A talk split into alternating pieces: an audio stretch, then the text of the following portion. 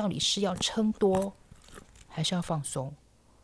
是要讲的很美，还是要给一个很生气的东西？当我们在讲这件事情的时候，我都觉得我的手好像有的时候会因为语气的变化，有的时候握拳，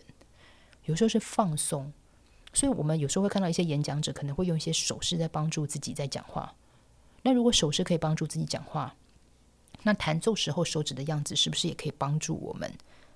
去明白这些旋律到底要我们讲什么样的话？艺术歌曲本身来讲哦。或者是说，像一些歌剧也好，左手常常会有各种不同的节奏。节奏这件事情不会因为他今天不是负责主旋律就失去音乐性，反而我很多时候觉得节奏因为没有主要的音乐，因为音乐一定是在我们的耳朵里面，就是因为它的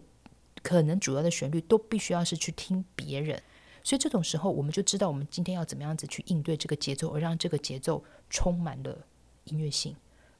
所以举个例子，比如说我拿舒曼的《诗人之恋》的第十六首，舒曼的《诗人之恋》的第十六首的左手音型是这样子的，它在整个的前面大概两小节半，它是哆一个延长的负点二分，梆梆梆梆梆梆，是 fortissimo，然后是一个负负点。然后之后他就开始去做左手部分是哒哒哒哒哒哒哒哒哒，所以这些其实都是弱起。我觉得左手所呈现出来的，它就是曲子当中所说的十二个大巨人抬着一个大棺，大棺里面放着男主角的所有的爱与被爱。以及我们的右手，它有一个低呀，叭叭叭啦，叭叭，这个就是我称之为语法上面东西。既然我们大概都知道说，哇，这个曲子走到这边，因为歌词我们可能知道缘故，知道音乐走到这边的时候，我们要怎么样子去做这些。所以这时候我们可能在面对这个所谓大声，我们可能在做这些时候，我们不会太多。为什么叫不会太多？因为上面还有歌手，我们要注意平衡。因为今天它是个艺，它是个。呃，我暂时这样说，艺术歌曲，所以我们要注意说，我们今天就算今天是大声说，我们也知道说它的最高值要放到哪里。所以这时候，如果要去表达音乐当中的情感，我们里面内在，这就是我称之为自弹自唱的意义。我们的内在去感受上面的旋律到底是多少的时候，我们就必须要去撑多少。所以，于是我们的内在就会像吹气球一样，去让我们的手指头去站的可能比平常再更好一点。必因为我们必须要用手指头的去支撑，去替代了外在力度的意义，而去呈现曲子当中既有着这样的节奏所呈现出来的愤怒、失望。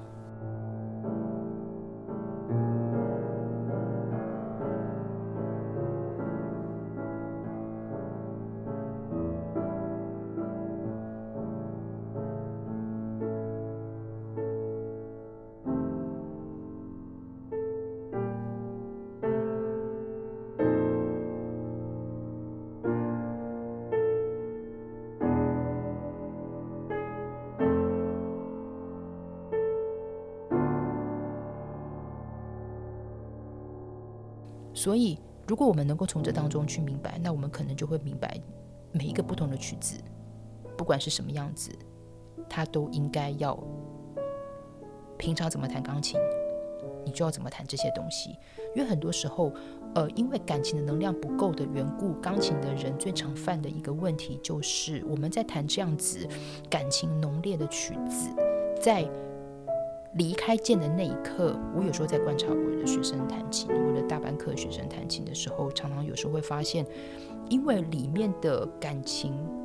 可能因为在练习，所以有的时候比较生涩，可能比较比较不好给，或者是比较给不出去，所以很多时候他们在弹这些节奏完了，比如说啵啵啵这个四分音符完了之后，我会看他们瞬间从手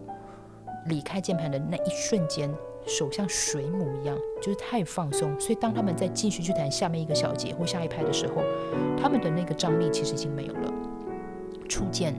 也没有了，所以变成是本来是哒哒哒哒哒哒哒哒哒，因为我常说指头就是舌头，你怎么样子去做这种刻画的东西，你不太可能说刻画的东西变成是刻画的东西。所以当舌头一放松或指头一放松的时候，其实我已经出戏了。所以我常常觉得，如果说一个钢琴的人或者一个演奏者能够再重新去明白音乐里面的能量，或者或许从这些诗词，或者是说从这些所谓的呃剧本当中有歌词的状态当中，我们去明白剧中人的感受，那或许我们就可以知道怎么样在音乐当中去做一个好的演员。我是徐佳琪，这里是不可花生，下次见。不可花生是由两厅院赞助播出。NTC 是 To Go 特别企划。